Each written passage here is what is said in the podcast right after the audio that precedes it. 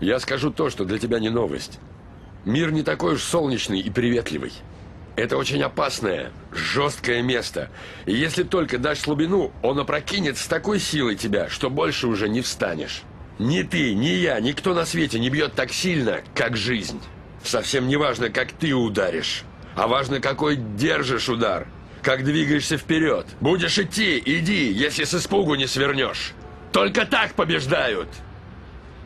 Если знаешь, чего ты стоишь, иди и бери свое, но будь готов удары держать, а не плакаться и говорить «Я ничего не добился из-за него, из-за нее, из-за кого-то». Так делают трусы, а ты не трус. Быть этого не может.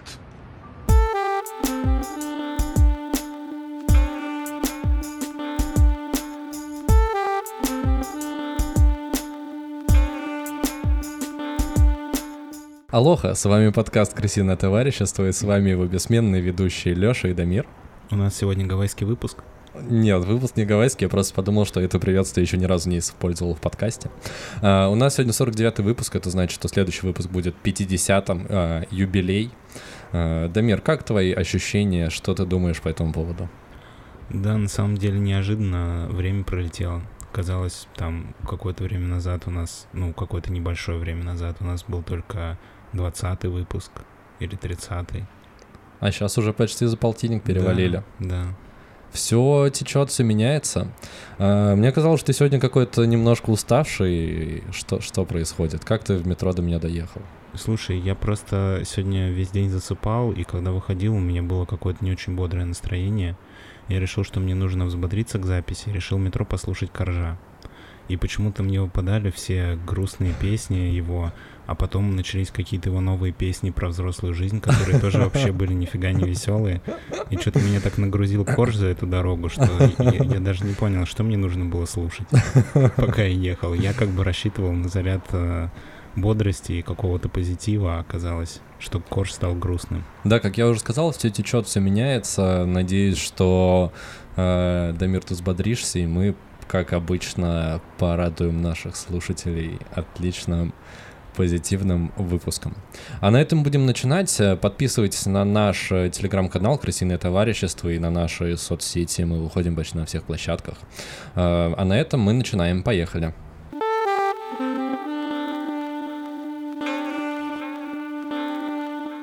Начать хотелось с нашей нерегулярной, но очень популярной рубрики «Новости из мира крыс».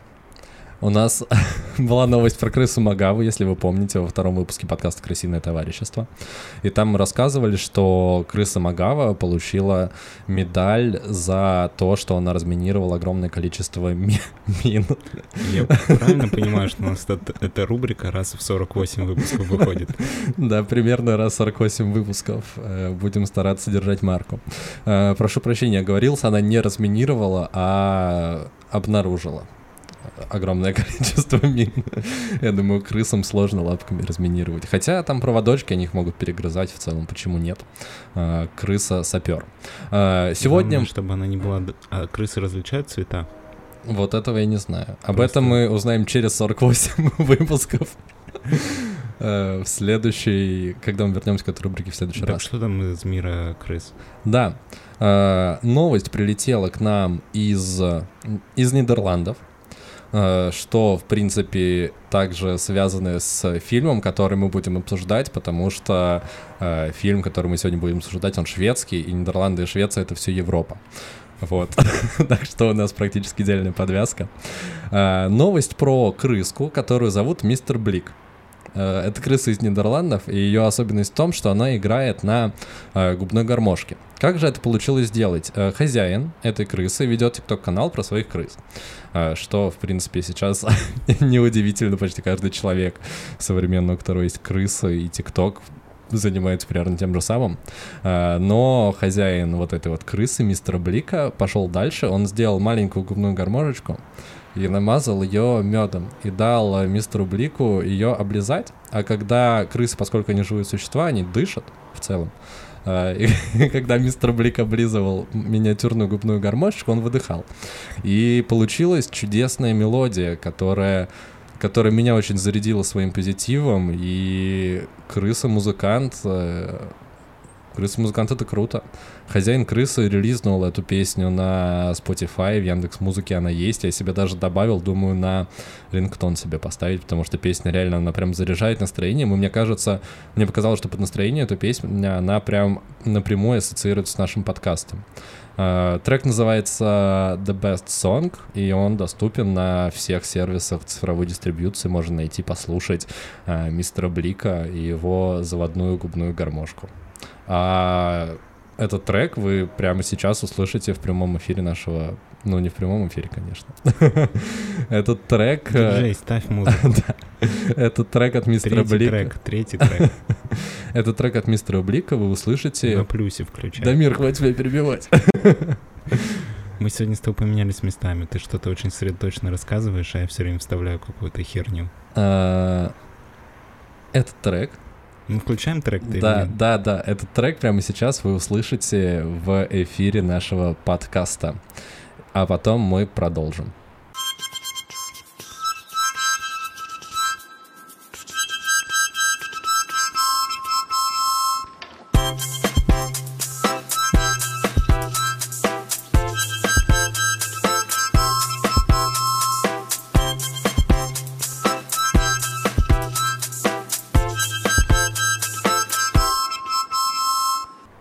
Да, это чудесная мелодия от классной крысы мистера Блика из Нидерландов прозвучала специально для нас. Вообще, знаешь, звучит как-то по-шотландски. Нет такого ощущения? Ну нет, мне кажется, ну, может быть, что-то есть, но для меня эта мелодия, она как летний бриз прохладненький, который тебя в жаркий день освежает, и ты становишься прям таким... Тебе становится приятнее жить, когда ты это слышишь. Знаешь, вообще мне немножко обидно от мысли о том, что все это время крыса не играла мелодию, а слизывала мед. Нет, она как Цезарь, она эти два дела делала одновременно. Она и питалась вкусным медом, и играла замечательную мелодию. Я даже подумал, что мне жалко немножко, что у нас есть уже джингл нашего подкаста, который чудесный, клевый, и который не хочется менять, потому что, мне кажется, эта мелодия, она бы идеально подошла э, нашему формату. Плюс Мгм. это крыса, мистер Блик из Нидерландов играет эту мелодию. Мне кажется, что нам пришлось бы за нее заплатить. Думаешь? Ну, Ты думаешь, что нет? Но она стала достаточно популярной, и поэтому, ну, возможно, автор до сих пор зарабатывает на ней деньги. Ну, потому что эта новость появилась достаточно А зачем недавно. это делать, если ты не хочешь заработать денег на этом? Зачем кормить крысу медом, если тебе не нужно, ты не хочешь на этом заработать? Ну нет, может, он хочет просто поддерживать. Он знал, что мистер Блик в душе всегда хотел играть на губной гармошке. Э, В новости еще, кстати, указан один момент, который я не очень понял, э, что хозяин ведет ТикТок э, жизни трех крыс, называя э, и крысы все их зовут в честь героев мультика Cats Scratch, Cat Scratch, Red Scratch. Я не знаю, что такое Cat Scratch. Red Scratch. Это мультфильм. Да, да, да, да, да, я понял. Мне просто говорим. стало интересно, и там, видимо, Cat Scratch. American Animated.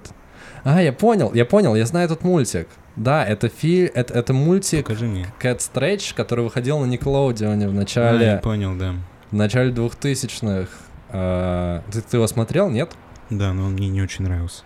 Ну слушай, все вот эти вот ранние мультфильмы Nickelodeon, они были очень странные по рисовке, те же, тот же и Арнольд, и ох уж эти детки, еще Подожди, много. а это крысы? Я думал всегда, что это коты. Был Cat Stretch, Мгм.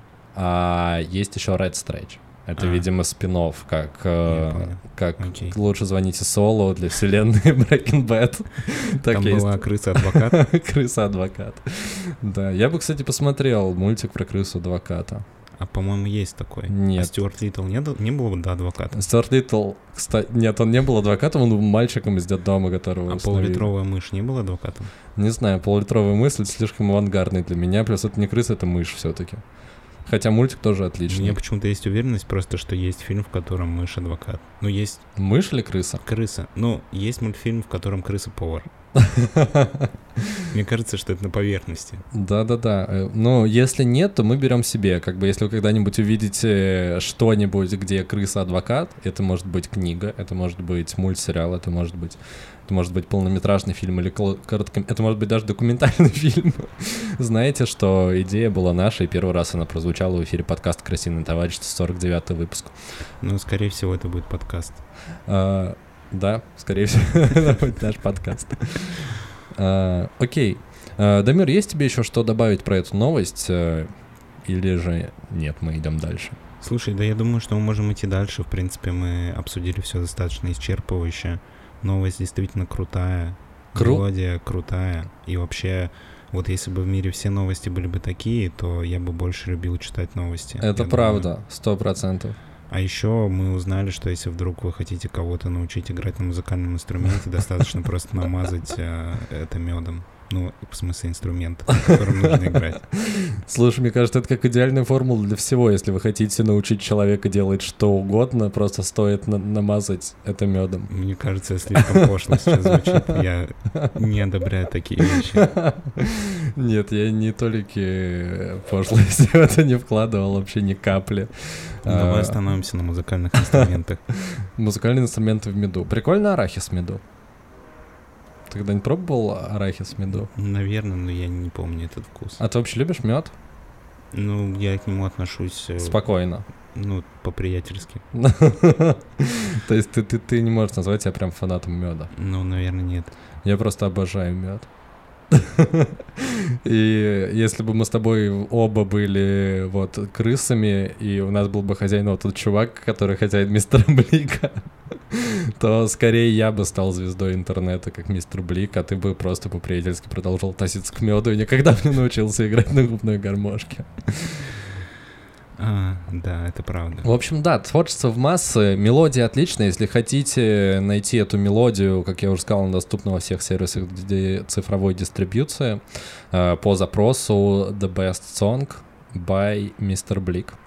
Э, А на этом мы идем дальше к обсуждению фильма.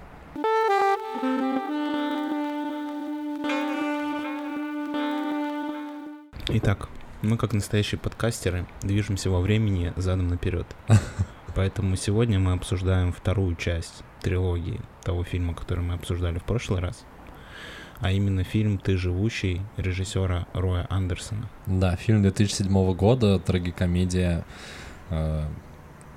Ну, собственно говоря, все остальное со- совпадает. Другое название и другой год производства. Да, на самом деле, если вы слушали наш предыдущий выпуск, то там мы обсуждали фильм «Сидел голубь на ветке, размышлял о бытии». Э, тоже Роя Андерсона. Это третья часть трилогии «Жизни», как я для себя ее назвал. Э, сегодня мы смотрим вторую часть. Фильм называется «Ты живущий». Он по своему стилю очень похож на третью часть трилогии. Ну, максимально похож. Да, потому что там э, и тон повествования, и множество новелл, которые мало связаны друг с другом, хотя мне показалось, что э, во втором фильме они больше связаны друг с другом, чем в «Голубе». Но мне кажется, что этот фильм был больше похож на фильм, чем, чем а, «Голубь». В нем было больше структуры, да, немножко расскажем про эту трилогию. В прошлый раз, по-моему, немножко затрагивали эту тему. Э, насколько мы поняли, Рой Андерсон хотел снять вот эти вот три фильма. Э, «Сидел голубь на ветке», «Размышлял о бытии», э, «Ты живущий» и первый фильм трилогии «Песня со второго этажа», который нам придется посмотреть и обсудить в следующем выпуске. Серьезно, я устал уже от а, авторского кино. Нет. Можем посмотреть какой-нибудь тупой блокбастер? Нет, Дамир, это будет уже после 50-го Ну, выпуска. пожалуйста. Первую полсотни выпусков мы закончим трилогией Роя Андерсона. Я уже принял это волевое решение, и нам придется с этим смириться. А, да, весь фильм снят э, Ты одним... знаешь, что нашим слушателям тоже придется с этим смириться? Да, но что поделать? Э, Нужно смотреть разное кино, и если это был один большой концептуальный замысел, то стоит Мы прочувствовать его целиком. смотрим одно и то же кино. Дамир, ты не даешь мне сказать. Э, Фильм Скажи, пожалуйста, что ты хотел. Фильм состоит из множества новелл, которые сняты одним планом. Если в фильме «Сидел голубь на ветке, размышляя о бытии», камера всегда статична, и она всегда показывает э, авансцену, комнату со, с одной дальности плана, один ракурс, то в фильме «Ты живущий» камера два раза, а может быть даже три, но я помню два, начинает свое движение. Оно не такое сильное, но в фильме, когда ты его смотришь, и все кадры статичные, и внезапно камера начинает движение, для меня, у меня прям мурашки бежали по коже, вот, потому что это было необычно, когда у тебя абсолютная визуальная статика, и тут происходит что-то необычное, было прикольно. А Второй фильм мне понравился, наверное, чуть меньше, но он все такой же классный, и, как я уже сказал, расскажем про замысел общий, А, почему я эту трилогию называю трилогию жизни, потому что она повествует три фильма о этапах жизни человека. «Сидел голубь на ветке» а, повествует о окончании жизни, ну, вот это такая общая метафора окончания человеческой жизни, даже если человек все еще жив, вот, но он Слушай, перестал знаешь, кстати, радоваться. немножко под, с другим, другими красками заиграла эта фраза из третьего, ну, из фильма, который мы обсуждали в прошлый раз, про то, что люди, которые говорят по телефону, а, говорят, что я рад, что у вас все хорошо. Мгм. Ну, это похоже на общение с э, каким-то пожилым родственником. Да, все верно.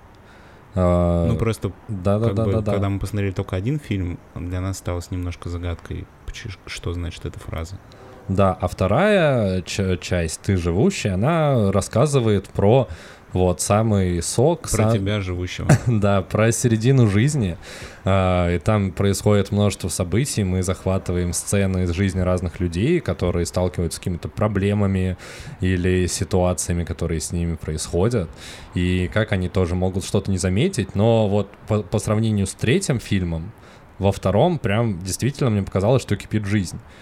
А, Тебе так не показалось? Какие у тебя были ощущения от фильма? Ну да, мне показал, э, я не могу сказать, что он был более динамичным, но действительно событий как будто бы больше, как будто бы больше какой-то какого-то движения и каких-то именно сюжетов типа в фильме. Там даже был один конфликт. Ну, просто а, обычно кино строится на конфликтах, вот, и а, в этом фильме даже был один конфликт, если ты помнишь там, где был парикмахер араб. Да, да, да, да, да, да, да. Прям классический конфликт, почти как в настоящем кино. Да, это было клево, и мне понравилась арка, но я думаю, э, в целом я этот фильм рекомендую, и прикольно его смотреть в рамках трилогии, потому что у тебя все собирается в какую-то единую картину, и ты получаешь ответы на вопрос, который ты не понимал, посмотрев только один фильм. Ну да, я, кстати, подумал, что может быть даже хорошо, что мы движемся задом наперед, потому что у нас больше шансов понять все задумки. Ну, Да-да-да-да-да. потому что понятно, что, может быть, когда автор снимал первый фильм, он что-то продумывал для третьего, но, может быть, он уже забыл. Ну, то есть, когда ты смотришь задом наперед, ты как будто бы максимально охватываешь все детали, которые хотели в этот фильм вложить. Да, это как будто бы такой нетипичный пример трилогии, где ты фильмы можешь смотреть в разных порядках. Похожая история с трилогией Корнетта у... Как, как зовут, который режиссер? Который зомби по имени Шон. А, По- Эдгар Райт. Да. Это напоминает чем-то трилогию Корнетта режиссера Эдгара Райта. Там тоже фильмы, они никак не связаны. Единственное, что их связывает, это три вкуса мороженого Корнетта которое одно в зеленой упаковке, одно в синей, одно в красной. И у него фильм про полицейских, про инопланетян и про зомби. Вот. Прикольно, когда бывает вот такой вот небольшой разрыв шаблонов при создании какого-то цельного произведения, состоящих из разных произведений. Слушай, ну на самом деле после просмотра второго фильма я на третий тоже посмотрел немного по-другому, потому что если первый раз э, я искал в этом фильме какую-то связь, ну то есть то, что все-таки во всех этих отдельных сценах есть какая-то связь друг с другом. Мгм. Но, похоже, замысел режиссера был таким, что это просто, ну, как будто бы ты подглядываешь за жизнью разных людей.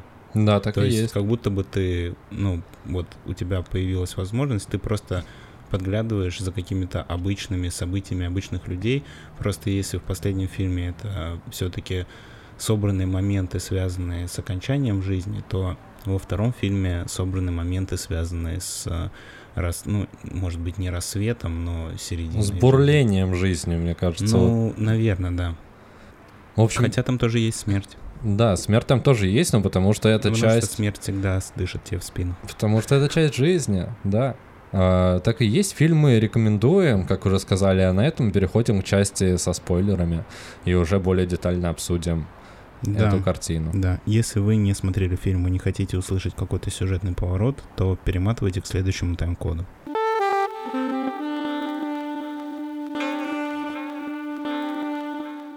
Да, по традиции обсуждения фильма Фроя Андерсона в нашем подкасте я хотел начать с того, какая из новелл фильма «Ты живущий» понравилась тебе Я больше думал, всего. что ты хочешь начать с пересказа всех новелл, которые там были. Нет. В прошлый раз, мне кажется, мы занимались именно этим. Нет, мы много вспомнили, но потому что это как будто бы было важно для сторителлинга и для рассказа о фильме. Блин, на самом деле у меня есть две любимые сцены из этого фильма. А, Одна, а, ну, потому что она как бы такая крутая в плане позитивных эмоций, а вторая, потому что она крутая с точки зрения абсурдности просто и, и- юмора. Мгм. А, Первая сцена это там, где девушка рассказывает про то, как ей приснился сон, что она а, поженилась на Рок-музыканте, в которого была да, влюблена. Да, и а, он играет на гитаре очень долго, и дом Мгм. едет, а потом а, в окне появляются люди, которые их приветствуют. Я не знаю почему, но мне показалось это так прикольно. Ну, просто сама идея того, как это показать. Но визуально сделано очень клево, чтобы вы понимали. Э, Там есть небольшая такая сюжетная арка. Ну, как мне кажется, это, в принципе, такая же часть нашей жизни, как и смерть, часть нашей жизни. Когда люди рассказывают о своих снах. Мне кажется, это, в принципе, очень свойственно. То есть вы мне кажется, каждый человек сталкивался с тем, что ему какой-нибудь коллега или родственник рассказывал, ой, мне сегодня такое приснилось. И несколько раз за фильм это происходит, что человек просто э, в одной из новелл смотрит в камеру и говорит, мне сегодня приснился такой сон, немножко про него рассказывает, и потом нам показывают, э, собственно, этот сон, прям вот несколько сцен, как это происходило в его сне. И там была история про девушку, она, когда Мир сказал, влюбилась и вышла замуж за рок-музыканта. И показывается квартира одним планом, и часть кадра захватывает окно.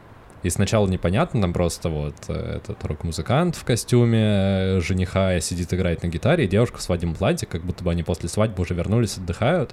А, И тут мы замечаем, что пейзаж в окне, а, за окном, начинает двигаться, прям как в поезде. И он там пролетают всякие поля, леса, и они прибывают на станцию, то есть мы видим обычную квартиру, кухню на квартире, и там какой-то задний план, но при этом в окне движется, и там появляются люди прям очень клевые, как такая метафора, что ты отправляешься к, чему-то, какой-то новый этап жизни. Ну, то есть достаточно просто и понятно, как это сделано визуально, меня прям впечатлило. Да, очень клево. А вторая сцена, про которую я хотел рассказать, это там, где а, пожилой мужчина и очень толстая женщина занимаются сексом. Да, это, мне И кажется, мужчина рассказывает все это время, там сцена идет минут пять, наверное, и он рассказывает, как он вложил деньги свои пенсионные в какие-то фонды, и что эти фонды, что-то там у них плохие, плохие дела, Да, и что да, да, его да. пенсия упала на сколько-то там процентов, и это все, ну, происходит параллельно. И, ну, это очень смешно. А, еще вспомнил, была крутая сцена про чувака, который рассказывал, как он пытался сделать фокус. Фокус со столом, Да. со скатертью на столе. Да, это вот, кстати, была одна из тех частей про сон, когда он рассказывает, что мне приснился сон, э, где я, представляете, э, оказался на семейном празднике, где я никого не знаю, и было очень неловко. И чтобы как-то развеять обстановку, я предложил им сделать, э, провести свой любимый трюк со скатертью и столом. Когда Да, ты... там показывают стол, и стол просто человек на 50, наверное, Да, да, очень да, да, длинный, и огромный. он просто тянет эту скатерть, и все падает. Да, и на нем стоит сервис, которому 200 лет, может быть, даже больше 200 лет.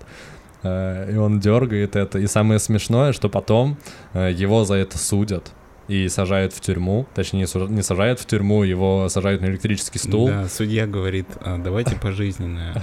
Смотрит на адвоката. Там еще На был прокурора. гениальный момент, когда он говорит, прежде чем мы нач... судья говорит, прежде чем мы начнем, обращаясь к адвокату, я вас, господин адвокат, предупреждаю, что ваши слезы в этот раз не помогут. И все оставшееся время адвокат просто плачет. Да, это одна... Он Мне одна- напомнило это российский суд. И он спрашивает у прокурора, типа, пожизненное, а прокурор такой, Нет, Нет. мало. электрический стул? Да. Да, электрический стул. Очень смешно. Да, очень смешно, что его сажают на электрический стул за порчу чужого имущества, потому что это особо тяжкое преступление. Какие у тебя любимые сцены в этом фильме? Слушай, я хотел проговорить еще немножко про вот те, те- те новеллы, которые ты сказал, немножко про вот этот вот суд и э, штуку со столом. Э, мне показалось, это еще клево работает с точки зрения юмора. И странно, почему это работает. Как я уже сказал, человек проговаривает свой сон, ну то есть всю ситуацию, которая произойдет в следующей сцене, нам озвучивают. Потому что чувак говорит, я дернул за скатерть, все рассыпалось, потом меня судили и приговорили к смерти. Вот такой ужасный сон. И после чего мы еще пять минут видим, как это все очень медленно происходит. И он прям готовится к тому, чтобы дернуть эту скатерть, подходит, что-то поправляет. А вокруг стоят люди, вот эти вот 50 человек, которые, которым он пришел на праздник, он которых никого не знает. И они говорят, может, мы хотя бы сначала поедим? Он такой, нет-нет, я профессионал. И это так странно, что тебе уже рассказали панчлайн, ты уже знаешь, в чем будет шутка, но из-за того, как работают тайминги, я в прошлый раз говорил тоже про тайминги как это все смешно, так и сейчас, что это все прям в такой снежный ком превращается, и ты просто начинаешь смеяться на каком-то пустом месте, потому что, ну, по сути, даже ничего не происходит, а это супер Слушай, круто. ну я думаю, что в любом случае здесь а, работает, а, ну, какой-то разрыв ожиданий. Да, да, да, да, Потому да. что он говорит, я типа дернул скатерть, было скучно, и ты себе представляешь уже скучный вечер, какой-то небольшой столик в ресторане, и он такой, ребята, сейчас, подождите, дергает скатерть, и все падает. И тут нам показывают, ты такой, подождите, это- эту скатерть он дернул. И ты такой, нет, ну неужели это... И это очень долго. И он, ты такой, может быть, все-таки это не про эту скатерть, было, про какую-то другую, но, но в итоге он все равно делает это, и, и да, это забавно.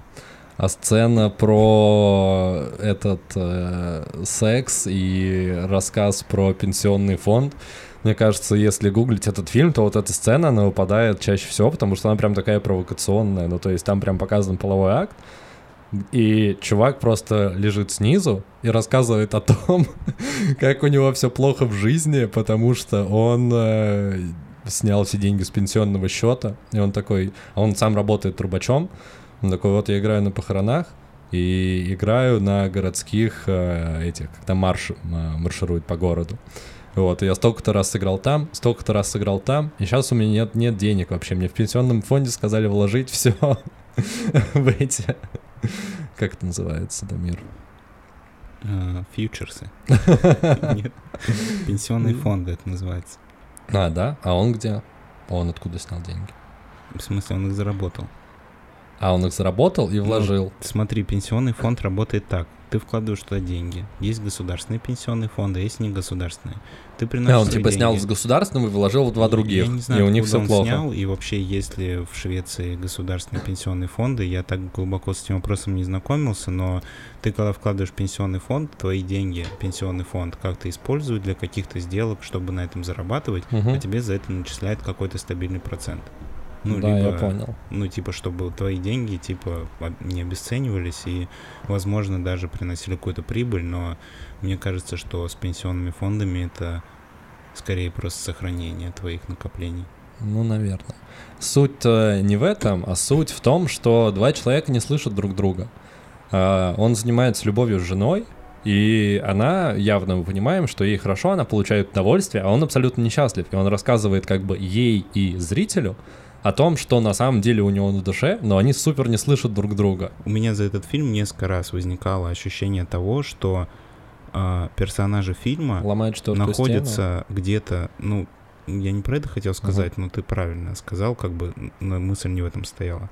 То, что они находятся в каком-то ярком позитивном моменте в жизни, но вместо того, чтобы наслаждаться этим моментом, их головы заняты чем-то совсем другим.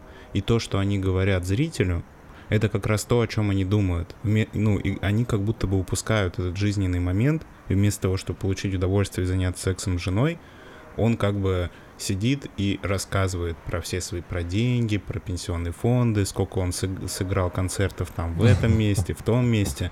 Ну, то есть, мне показалось, что смысл сцены был в этом, что человек э, упускает жизнь, э, потому что его голова занята вообще не тем, вообще чем-то ненужным сейчас. Да, это Ну, основное. потому что его жене было отлично и без него, в принципе. Я думаю, если бы его там не было, она бы тоже хорошо провела время. Да.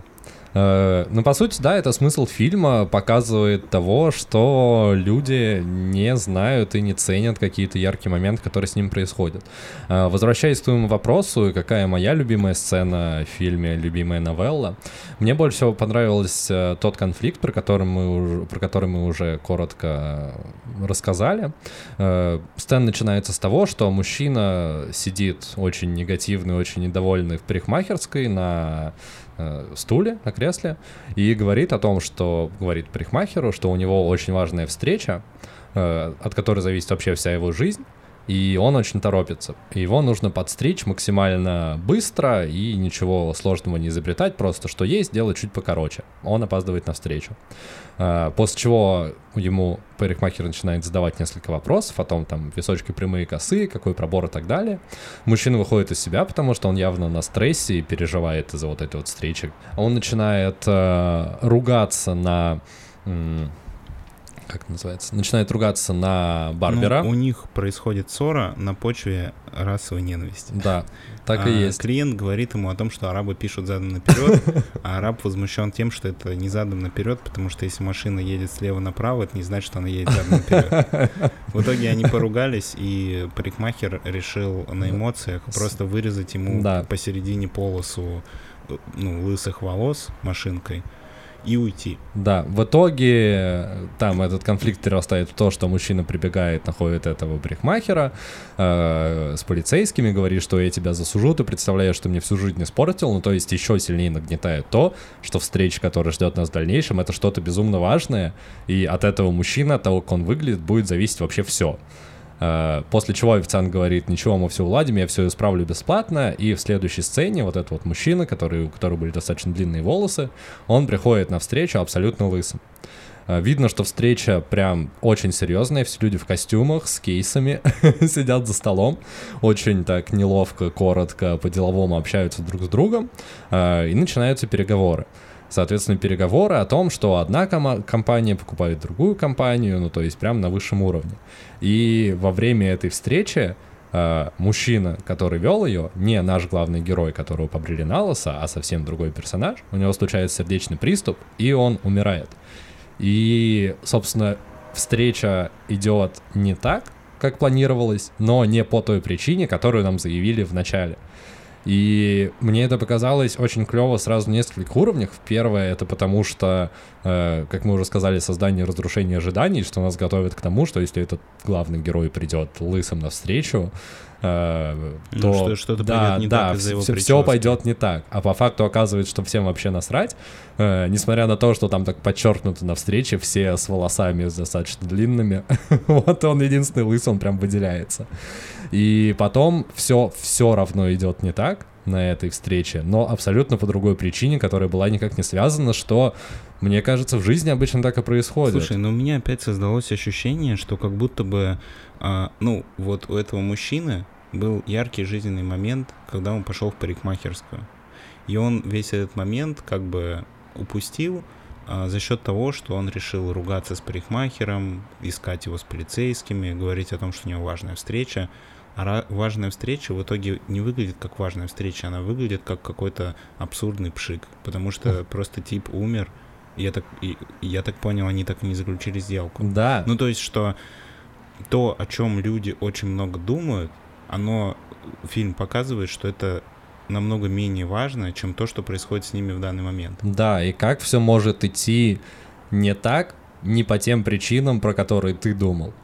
Ну, то есть, скорее всего, вот этот герой, он очень себя накрутил, что от него все зависит. И если у него вот прическа будет немножко не такая, то все будет очень плохо. И как все разрушается по абсолютно другой причине, ну, то есть, мне прям понравилось с точки зрения идеи, с точки зрения всего.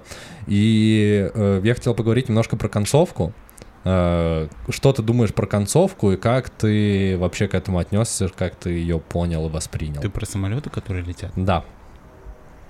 Не знаю, мне кажется, что это просто красивое завершение фильма. Я не увидел в этом какого-то глубокого смысла, потому что мне показалось, что в каждой отдельной сцене можно найти больше смысла, чем в кадре летящих в закат самолетов. Э, Смотри, э, как я себе это понял и увидел. Э, Как раз к разговору о том, о чем мы говорили только что, про основной смысл фильма, что люди живут и не замечают чего-то важного у себя прям под носом.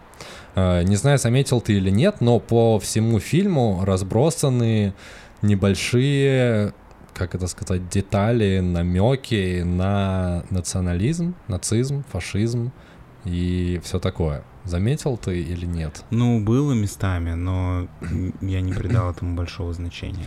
Э, так вот, э, самолеты в финальной сцене, чтобы зрители, чтобы слушатели понимали, последние несколько сцен начинается какая-то ситуация, последние несколько новелл, и мы думаем, что сейчас будет опять какая-то сценка перед нами разыграна, но люди, которых нам показывают, они отвлекаются и начинают смотреть в окно, в небо, ну то есть сцена не происходит, просто несколько людей в нескольких сценах подряд начинают завороженно смотреть на небо. И последний кадр фильма — это над э, каким-то городом летят самолеты, явно бомбардировщики, их явно очень-очень много. Э, как я себе это понял? По всему фильму разбросаны вот эти вот мелкие детали, которые намекают на нацизм. Вот это вот э, конфликт араба с бизнесменом парикмахерской. Потом там есть еще есть чудесная парочка, очень крупная женщина, Э, которая постоянно всем недовольна и говорит, что ее никто не понимает. И ее парень, которого она постоянно бросает и говорит, все, уходи от меня. И как только она, он начинает уходить, она говорит, ну, может быть, я вечером приду к тебе снова. Несколько таких сцен, и вот этот вот парень, на которого она орет, у него, э, если ты заметил, у него татуировка СС и такой этот джинсовка с э, нацистской символикой. Э, потом в сцене, когда мужчина сдергивает э, скатерть со стола, э, на столе прям свастики видны. Ты заметил, нет? Да, да. Вот. И еще несколько моментов, где это подается вот так вот очень аккуратно. И в конце прилетают эти самолеты, как будто бы бомбить э, обычный мирный город. И мне показалось, вот это вот все, это большая метафора того, о чем говорится в каждой конкретной сцене фильма что люди занимаются, как ты уже сказал, своими проблемами, и не замечают каких-то намеков и не замечают чего-то важного. И замечают это важное только когда оно уже случается и происходит. И вот эти вот бомбардировщики, которые летят в конце, мне показалось, что поскольку следующий, ну вот, вот второй фильм «Ты живущий», он связан с жизнью, с ее расцветом, а последующий фильм, последний «Сидел голубь на ветке», он связан со смертью. А вот эти бомбардировщики — это как э, приближение старости, приближение кончины, и вот как такой символ перехода э, в следующую часть своей жизни и, соответственно, к следующему фильму. Слушай, ну красивое объяснение, мне даже нечего добавить. Я просто был немножко удивлен тем, что пошли титры после самолетов, поэтому я как-то, видимо, не придал много смысла этой сцене. Я просто как раз сел обедать, и я такой, ну, еще там, типа, 10 минут как раз поем, тут бомбардировщики, и конец. Я такой, мне что, придется есть в тишине? Uh, еще немного, не, небольшое дополнение в сторону моей теории. Uh, последняя сцена перед тем, как появляются бомбардировщики, там такой дворик городской, и там играют дети, и родители рядом с ними стоят. И, как я уже сказал, все начинают смотреть на завороженное небо, но важная деталь, что смотрят только взрослые люди, а дети как типа играли, так и продолжают играть, и мне показалось, что вот это вот как раз подчеркивает, что для взрослых людей происходит какой-то переход, а дети они как жили, так и живут, что и в третьем фильме про голубя тоже подчеркивается, как мы в прошлый раз обсуждали, что за детьми все-таки будущее и надежда. Мне кажется, что тебе нравится эта мысль даже больше, чем то, что ты смог ее увидеть в этом фильме. Потому что, по-моему, ты говоришь ее не первый раз. Что дети — это наше все, да, не первый раз я с этим сто процентов живу. Вот, я это это мне импонирует. По-моему, ты уже несколько фильмов с опытом высказывания. Ну, ну да потому ладно, что оно, правда оно, так. Оно, оно неплохое. Потому что правда так и есть. И много фильмов затрагивают эту тему и об этом говорят, мне кажется, многие произведения, в принципе. А, да, Дамир, есть тебе еще что добавить про этот фильм или будем переходить дальше? Да я думаю, что мы уже дали достаточно исчерпывающее представление об этом фильме и, в принципе, обсудили, наверное, все важные какие-то вещи, связанные с каким-то смыслом, который мы смогли постичь.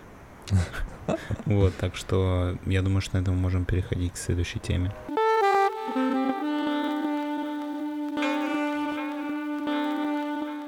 Мне название фильма навеяло тему, о которой хочу поговорить, а именно «Ты живущий». Э, Соответственно, какой смысл? Э, Что ты вкладываешь для себя в слово «я живу»? Как ты, какими способами ты ощущаешь себя живым и живущим человеком, существом, млекопитающим и так далее? Не знаю, я чувствую боль. Это все, это основной критерий для тебя. Ну, то есть э, вопрос, я думаю, можно... Он все равно останется достаточно общий, но я его немножко конкретизирую. В какие моменты ты чувствуешь себя, что ты вот, типа, вот в данную секунду я чувствую себя живым? Типа того. Ну, начнем с того, что я не сомневаюсь в том, что я живу. Я не знаю, может быть, тебя посещают на такие мысли. Нет, я скорее про такую метафизическую жизнь. Понятно, что мы все там, типа, просыпаемся с утра, едим, занимаемся делами, общаемся друг с другом. Но есть же моменты, в которые, которые с тобой происходят, в которые ты чувствуешь себя более живым, чем обычно. Ты имеешь в виду, что когда ты типа проснулся после жесткого похмелья и чувствуешь себя недостаточно живым, или о чем речь идет, я не очень понимаю. Нет, я говорю про то, э, что есть условная рутина, в которой ты постоянно пребываешь. А а есть моменты, в которые ты кайфуешь и э, чувствуешь себя просто более живым. Ну, то есть, когда ты понимаешь, что вещи, которые с тобой происходят, они происходят так, как надо. Не знаю, просто когда я занимаюсь чем-то скучным какой-то рутиной, я испытываю невероятные адские страдания, и это напоминает мне о том, что я живу. А, ну то есть ты через страдания познаешь Ну, жизнь. так происходит 90% моей жизни. Еще 10 я получаю позитивные эмоции. Поэтому я никогда не забываю о том, что я живу. Ну то есть для тебя ты чувствуешь боль, значит ты жи- жив. Ну да, иногда бывают редкие моменты, когда я не чувствую боли. И тогда ты такой, блин, я жив еще или нет, и потом происходит Ну, что-то в плохое. эти моменты я обычно не думаю ни о чем. Типа я нахожусь в дзене. А ты про какую боль э, говоришь? Про физическую или про душевную? Ну, по большей части, наверное, про душевную. Не знаю, когда просто, когда ты испытываешь физическую боль, как будто ты не можешь ни о чем думать. Ну, кроме этой Ну, боли. кроме того, да, что тебе очень больно. А по каким, по каким, по каким праздникам ты обычно испытываешь душевную боль? По каким причинам я имел в виду? Ну, я, например, заполняю какой-нибудь очень скучный отчет на работе. Я думаю о том, что я занимаюсь абсолютно бессмысленным, бесполезным, никому не нужным мероприятием. Мне очень скучно, и я из-за этого испытываю невероятную боль. Как ты что-то простое и невинное максимально драматизировал, когда Или это я слова. Прихожу, прихожу домой и понимаю, что мне нужно убраться дома, и я так не хочу, и мне так больно и мучительно от этого ощущения. Так, окей, а что не приносит тебе невероятную мучительную боль, не считая обычных, не считая жизни в целом? Да не, ну, когда происходят какие-то интересные позитивные моменты, я чувствую себя... Какой последний позитивный момент с тобой происходил, что ты прям не чувствовал эту боль? Ну, нет, я, конечно, так немножко, может быть, Утрировал. да, утрировал, да, свою жизнь, но нет, это не то, что я страдаю все время. Звучит именно так, Дамир, на сто процентов. Да не, все нормально.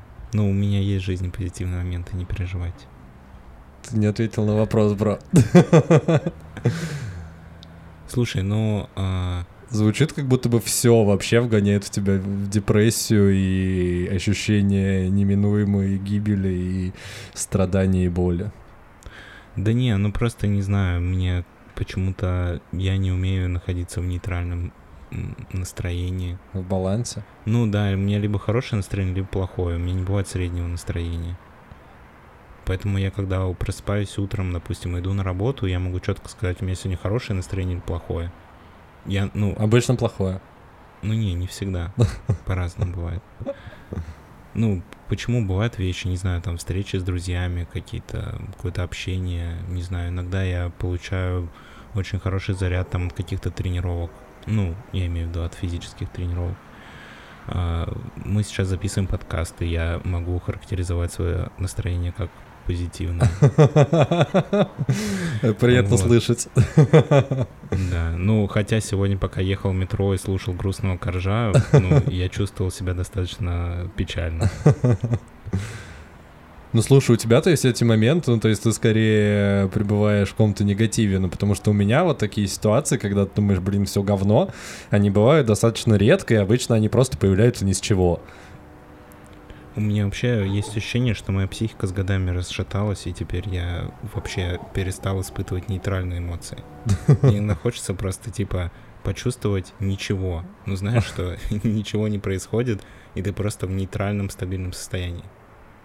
А у тебя либо все очень хорошо, либо все очень плохо? Да не то, что очень хорошо или очень плохо, просто у меня либо хорошее настроение на подъеме, либо у меня плохое, и у меня лицо как говно. Ну, это похоже на маниакально-депрессивный психоз. Ты читал про это что-нибудь? Когда у тебя есть компульсии, импульсии. Ну, видишь, как в семье не без урода. Если что, я не считаю, что у тебя такая штука, мне просто правда интересно. Да не, ну мне кажется, что это нормально. Я тут недавно нашел психолога и подумал даже к ним походить, но... А... Где ты нашел? В, в ТикТоке? Нет, через знакомых. Вот, но у него типа прием от 5000 рублей. И я такой, ну, наверное, чтобы решить все мои проблемы, нужно минимум месяц. Оплатить 20 тысяч в месяц я сейчас не готов поэтому я буду дальше страдать. Слушай, мне кажется, твое ментальное здоровье стоит дороже, чем 5000 рублей за сеанс. Ты про это не думал? Но в моменте у меня нет лишних, лишних денег. Лишнее ментальное здоровье присутствует, я так понимаю. Да не, да все нормально у меня, я просто драматизирую. Я да. же люблю громкие заявления. Да, ты очень любишь громкие заявления. Ну так что забавно. у тебя что, ты чувствуешь себя в какие-то моменты неживым? А, нет, я чувствую себя всегда живым на 100%. Я решил привязать это к фильму, э, потому что, ну, тема там очевидная, что ты каких-то ситуаций можешь не замечать. Возможно, я про это уже как-то говорил. Я стараюсь максимально пребывать в э, каком-то приподнятом настроении, даже когда все очень плохо. Ну, в плане, там, не знаю, слишком много работы, слишком какие-то сложные задачи или какие-то этические проблемы, моральные и все такое. Э, вот. И я подумал, что я максимальное количество времени ощущаю себя живым. Типа того. Угу. Интересно. А какие у вас взаимоотношения были с вашей матерью? Не, если серьезно, э, мне кажется, что вся проблема в мыслях. Я иногда думаю о том, что у меня в голове слишком много мыслей. Ну, типа, знаешь, э, есть мысли конструктивные, ну, когда ты, например, думаешь там, как решить какую-то проблему, или ты думаешь там, какие еще темы взять в подкаст, или, может быть, какую-то рубрику, или ты думаешь а, про свои дела, там, что тебе нужно сделать завтра, там, не знаю, отвезти машину в ТО, или, ну, ты понял, да, о чем uh-huh. я говорю? Мысли, связанные с какой-то конструктивной, конструктивным продолжением жизнедеятельности. А есть э, мертворожденные мысли, которые просто, ну, ты о них думаешь, ты никак не можешь повлиять на ситуацию, о которой ты думаешь, и эти мысли, они никак не помогают тебе ее решить. Ты просто сидишь и размышляешь ни о чем. Ну, то есть о чем-то, но о чем-то, что не дарит тебе позитивных эмоций, и о чем-то, что никак не приближает решение проблемы. Можно я аналогию здесь приведу небольшую? Да. Ты просто сейчас говорил, и я под, мне подумалось, что э, вот эти вот мысли, которые ты описал, это как пьяные разговоры в 5 утра на кухне. Что они кажутся очень важными, но они, как правило, вообще ни к чему не идут и забываются после не, того, как ты поспал. разговоры на кухне ни к чему не ведут, потому что пьяные люди не умеют друг друга слушать. И они просто повторяют одно и то же до бесконечности. Не, вот да, даже, е- даже если это не пьяный спор, даже если это просто обычный разговор. Ну, то есть он как будто бы о чем-то важном всегда. Потому что тебе вот в моменте, когда вот 5 утра встает солнце, вы с другом сидите пьяные, что-то очень, э, очень жарко, очень жарко. У кого-то недотрак жесткий вообще.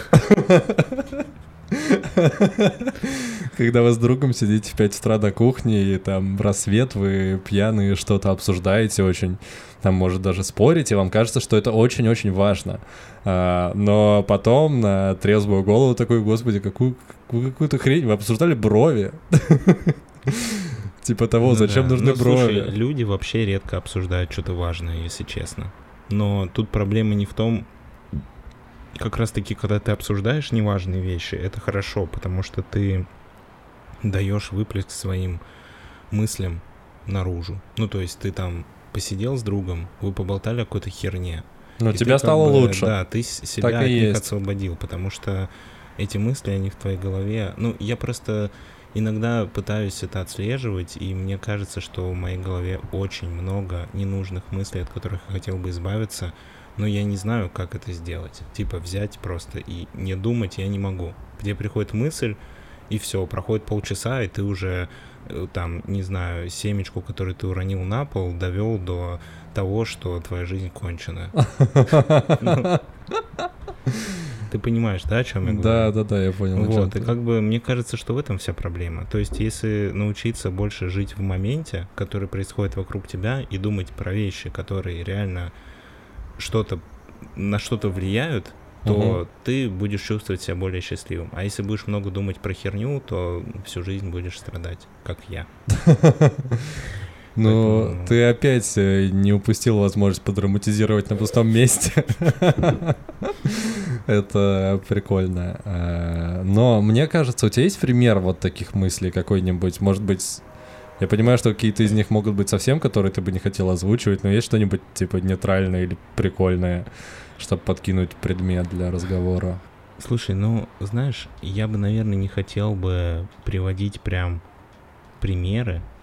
Ну, потому что если я буду приводить какой-то пример, который я хотел бы рассказать, то это будет просто смешно и абсурдно. Ну, почему? Но это не будет показывать э, то, о чем я говорю. Ну, то есть, когда ты, допустим, сталкиваешься с какой-то проблемой, например, тебе нужно, ну, давай я тебе просто разгоню на ходу. Тебе нужно а, починить машину, например. И, ну, тебе не хочется этого делать. И ты каждый день приходишь домой и такой, надо бы поискать сервис и записаться на выходные, чтобы починить машину. Но я как бы, мне сейчас не хочется, у меня какие-то свои дела. И в какой-то момент ты вместо того, чтобы заниматься своими делами, которые у тебя более важные, чем ремонт машины, что неплохо, в принципе, ты начинаешь думать о том, что ты до сих пор не починил машину, хотя прошло уже несколько месяцев, и она вот-вот может сломаться настолько, что у тебя больше не будет машины. И ты такой, блин, ну почему я это не делаю? Мне просто так не нравится, я не разбираюсь в машинах. И вообще, и типа, почему нельзя просто взять и сделать? И в итоге через некую цепочку а, псевдологичных а, выводов ты приходишь к тому, что ты ничтожество, и вообще в твоей жизни нет ничего хорошего. И... Потому что ты не починил машину до сих пор. Да, хотя, казалось бы, что может быть проще? Нет, много что может быть проще, но, очевидно, есть в жизни проблемы намного более сложные и серьезные, чем ремонт автомобиля. Ну, в целом, да, я понял твой пример про семечку, который был в целом про это же самое. Ну да, да, и, ну, у этого есть вариации, есть разные эмоции. Ты можешь испытывать гнев, можешь испытывать какую-то грусть, можешь испытывать а, ревность, и ты можешь также, ну, на этой эмоции любую мысль разогнать до какого-то абсурда и прийти к неутешительным выводам. Хотя по факту это все просто один большой загон, который просто испортил тебе вечер. Ну, ты сам себе испортил вечер. Ну, если ты еще с кем-то этот вечер проводил, ты, может быть, его испортил еще кому-то. Ну, слушай, мне кажется, в моменте, когда ты с кем-то проводишь вечер, у тебя не остается времени на вот такие загоны. Ну, смотря как проходит вечер. Ну, на- на- наоборот, мне кажется, если ты с кем-то, особенно если это твой э, романтический партнер, назовем это так, то у тебя больше э, мотивации к тому, чтобы решить проблему. Например, про ремонт машины. Потому что когда есть второй человек, у тебя как будто бы есть ответственность, ну, типа, она делится на двоих. И вы можете вдвоем что-то сделать. Потому что у меня, например, э, история, связанная с готовкой. Я очень люблю готовить, но я сам не готовлю вообще, просто не могу себя заставить. Вот как ты сказал, типа, я знаю, что прикольно было бы что-нибудь себе приготовить, но для себя мне проще этого не делать, плюс еще там времени нет и так далее и тому подобное. Но когда ты с кем-то, тебе проще на это решиться, потому что как будто бы ты это делаешь не только для себя, но еще для кого-то. И мне кажется, что любые вот такие вот моменты, которые у тебя подвис- подвисают в жизни, Если ты решаешь э, эту проблему не единолично, не сам, а с кем-нибудь. Ну, то есть, например, э, это может быть не твоя там девушка, парень, муж, жена, кто-нибудь еще, а это может быть брат. Кот. А, Нет, это должен быть человек, с которым ты можешь ну, существо, с которым ты можешь коммуницировать, не с кот. котом нельзя коммуницировать, по-моему, отлично можно коммуницировать. Так вот, Иногда э, лучше, чем с некоторыми людьми. логика такая, что тебе будет э, намного проще справиться с проблемой, которая у тебя есть, э, условный ремонт машины, если ты в какой-то момент позвонишь там брату и такой, типа, йоу, братан, давай, типа, хочешь со мной в сервис ездить? Он такой, ну да, давай смотаемся, вот. Ну, ты создаешь дополнительную ответственность. да, да, да, и за счет кстати, этого решаешь а, проблему. Хочешь, я тебе расскажу, как проходит обычно моя коммуникация с котами? Ну-ка. Мне начинают садиться глаза, а потом начинают задыхаться и умирать. Не каждый человек э, способен э, обеспечить такую коммуникацию меня. Я способен на 100%, Дамир, Не. в такой же ситуации, как и ты. У меня тоже аллергия на котов. Если серьезно, то в этом есть логика в том, что ты говоришь, типа создание дополнительной ответственности перед Ну да. кем-то. Но прикол в том, что вряд ли ты сможешь быть счастливым с кем-то, если ты не научился быть счастливым сам по себе. Ну, то есть, я не знаю. Мне кажется, что ключ к тому, чтобы э, как бы чувств, ну, наладить свою жизнь, лежит в том, чтобы ты наедине с собой смог найти какую-то гармонию и перестать думать про всякую херню. И тогда ты вместе с другим человеком будешь чувствовать себя еще круче. А так ты как будто бы маскируешь какие-то свои проблемы а, тем, что есть еще человек, который, если что, тебя там подбодрит, не знаю, подпнет или чего ты от него ожидаешь. Или создаст себе дополнительную ответственность и надавит на твое чувство стыда, и ты из-за этого поедешь чинить машину. Но это похоже на какие-то костыли, а не на решение проблемы. Потому что проблема все равно осталась. Ты все равно ленивая жопа, которая ничего не делает. Ну слушай, ленивую жопу, чтобы она начала что-то делать, ее нужно нормально так пнуть на самом деле. Ну да, если но у тебя если самого ты- сил не хватает, чтобы пнуть, ты используешь ресурсы других людей, чтобы тебе пнули. И все. Ну, просто мне кажется, что все-таки решение проблемы лежит в том, чтобы найти, почему Причину. ты себя так ведешь, и ее исправить, а не в том, чтобы найти себе вечный типа ногу, которая тебя будет пинать. Потому что в какой-то момент тебя просто задолбают эти пинки, и ты такой, зачем мне вообще это надо, я и сам по себе могу. А потом доказываешь сам по себе и такой, а, оказывается, я очень депрессивный человек, как выяснилось. Удивительно. Кто бы мог подумать. Дамир, я всегда знал, но... но старался тебе об этом не говорить, чтобы не расстраивать. Знаю, как ты любишь загоняться. Да не, это все шутки, на самом деле, у меня все нормально, не переживайте. Не, я не спорю, ты крутой, я тебе много раз об этом говорил, но ты просто любишь иногда загоняться по херне. Ну, ты Вот. сам хотел это обсудить. Не, мне, мне кажется круто. Мой тебе совет. э, Чисто кайфуй, Дамир. Че ты? Че началось-то? Я не понял. А что в итоге мы... Ты какое решение... ты, э, ты что ты сказал на- насчет нашего вопроса сегодняшнего? Какого? В какой момент чувствуешь себя живым? Да. Я сказал, что я всегда чувствую себя живым и вообще не понимаю, в чем тут вопрос. А зачем тогда ты его поднял? Мне было интересно об этом с тобой поговорить. Видишь, А, как мы ну, интересно выяснили, поговорили. что мы оба чувствуем себя живым всегда, и с этим проблем у нас нет. Но по разным причинам. Ты потому что ощущаешь постоянную боль в душе, а я а, потому что ощущаю постоянное счастье в душе. Но мы с тобой как инь и ян. Да. Две стороны одной медали. Как бы это по-гейски не звучало, да. А на этом мы переходим к прощанию.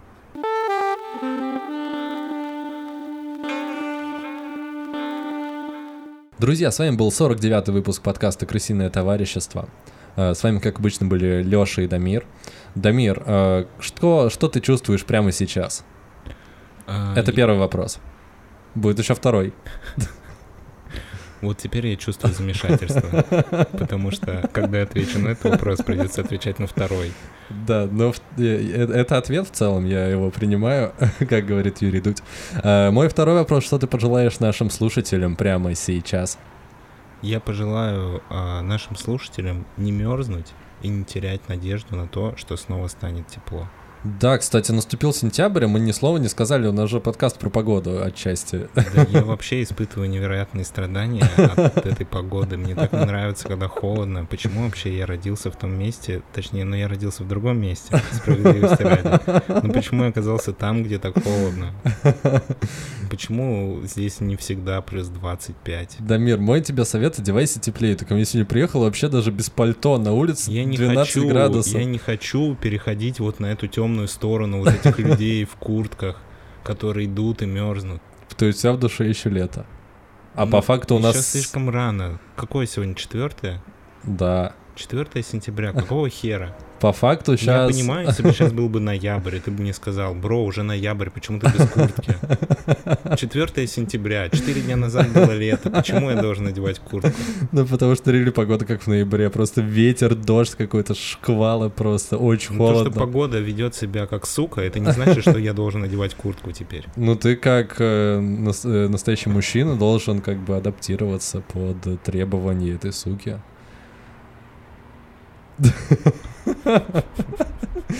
Так, а на этом мы, наверное, будем заканчивать, Дамир, если тебе нечего больше добавить. Э, Окей. Дорогие слушатели, вам желаем отличного настроения, когда мир сказал не мерзнуть, и принимайте погоду такой, какая она есть, потому что другой нам пока не дано. А на этом мы прощаемся до следующей недели. С вами были Лысый парень и парень в футболке крысиное товарищество. Пока-пока.